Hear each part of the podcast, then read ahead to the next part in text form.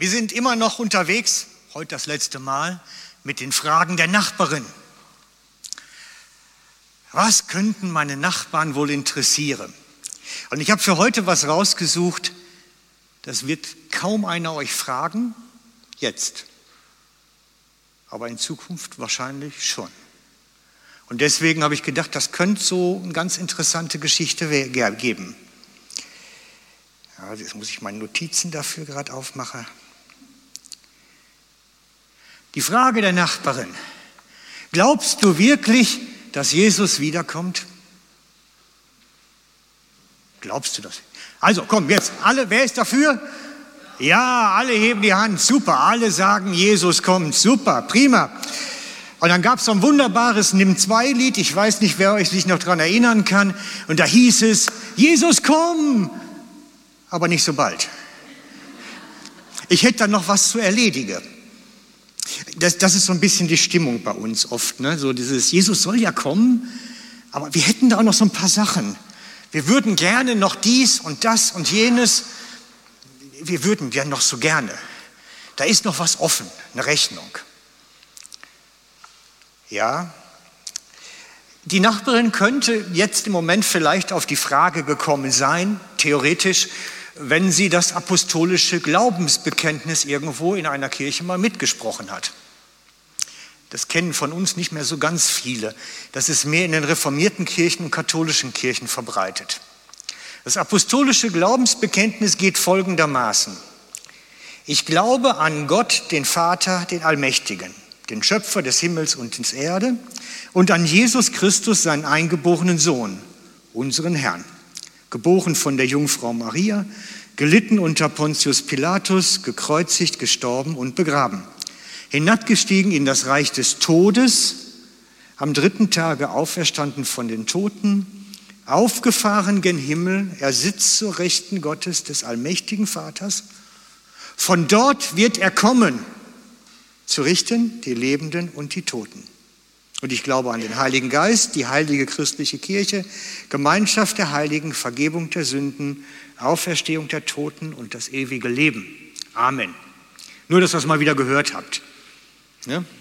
Das ist äh, fast so alt wie unsere Kirche, ein paar Mal modifiziert worden, aber eigentlich seit der zweiten, dritten Generation, Kirchengeneration, als fester Bestandteil eingeführt. Man proklamiert seinen Glauben voreinander. Ich sage, was ich glaube, wo ich zu stehe.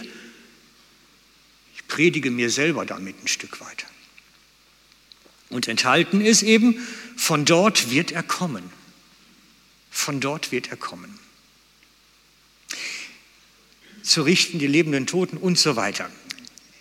Aber wie gesagt, es ist eher unwahrscheinlich, dass da jetzt irgendjemand einhängt und dann am Montag zu euch kommt und fragt, sag mal, wie ist das gemeint? Also eher unwahrscheinlich. Nein, ich glaube was anderes. Ich glaube mal, dass es in absehbarer Zeit ein Erkennungsmerkmal der Kirche ist, sehnsüchtig auf Jesus zu warten. Dass es ein Erkennungsmerkmal wird. Ich glaube, dass das kommt und dass wir uns in einer Zeit befinden, wo das wichtiger wird. Dass wie man sich früher den Fisch irgendwo hingehängt und aufs Auto geklebt hat, dass man heute sagt, ich warte auf Jesus. Er kommt. Mein Heiland kommt. Da ist was am Tour. Ich spür's.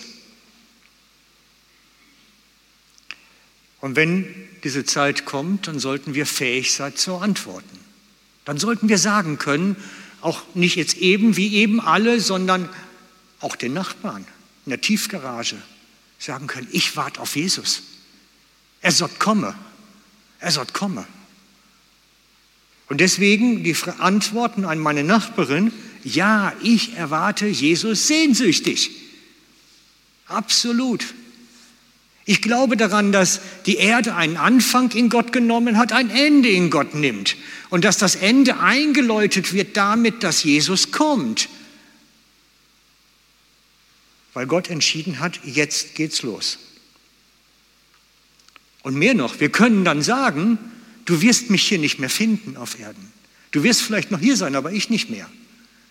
Wir werden sagen können, wenn Jesus kommt, kann es das sein, dass du das mitkriegst irgendwie, aber Du wirst es spätestens dann wissen, dass er gekommen ist, wenn ich nicht mehr hier bin. Und wisst ihr was? Da können auch unsere Verwandten zugehören, unsere Familien, denen man das sagen muss, du, es wird ein Tag kommen, wo du mich nicht mehr antriffst, wo ich weg bin. Und zwar nicht, weil ich jetzt irgendwie einen Knall in den Kopf kriege und plötzlich irgendwo hin verreise und einsam weg sein will, sondern weil Jesus mich geholt hat. Ich werde nicht mehr hier sein. Und wenn ihr ungläubige Kinder habt, dann solltet ihr ihnen sagen, es wird ein Tag kommen möglicherweise, wo ihr einfach nicht mehr da bin. Hey, das ist ein spannendes Thema, ne? Plötzlich. Da kann man schnell sagen, ja, Jesus kommt, aber sich wirklich darauf vorbereiten? Dann wirklich sagen, hey Leute, das hat viele Konsequenzen, zwangsläufig dann. Ja, wir freuen uns drauf. Jesus kommt. Wir werden unser altes Leben verlassen. Wir werden alles das, was verlassen, dein Job, deine Familie, alles verlassen, wenn er kommt. Und mit einem Tag auf den anderen ist alles anders für dich und neu. Und darauf freuen wir uns, oder? Also ich schon. Ich schon. Ich kann das für mich behaupten. Ich freue mich drauf. Verrückt sogar. Ah, können gar nicht schnell genug gehen, sage ich euch. Ne? Aber, und das möchte ich euch heute gleich im zweiten Teil nochmal richtig lustig mache, hey, Jesus kommt und wir leben darauf hin. Und das hat massiv Konsequenzen für alles das, in dem wir unterwegs sind, in dem unsere Familien unterwegs sind.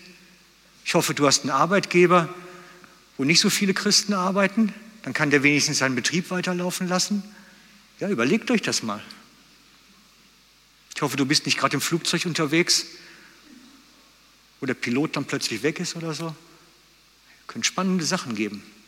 Aber wie gesagt, Jesus kommt, wir sind weg, wir sind weg und wir können sagen, wir freuen uns drauf, Freunde. Und die Zeit kommt. Und ich glaube, sie kommt ziemlich nah. Da sage ich euch gleich aber noch mehr zu.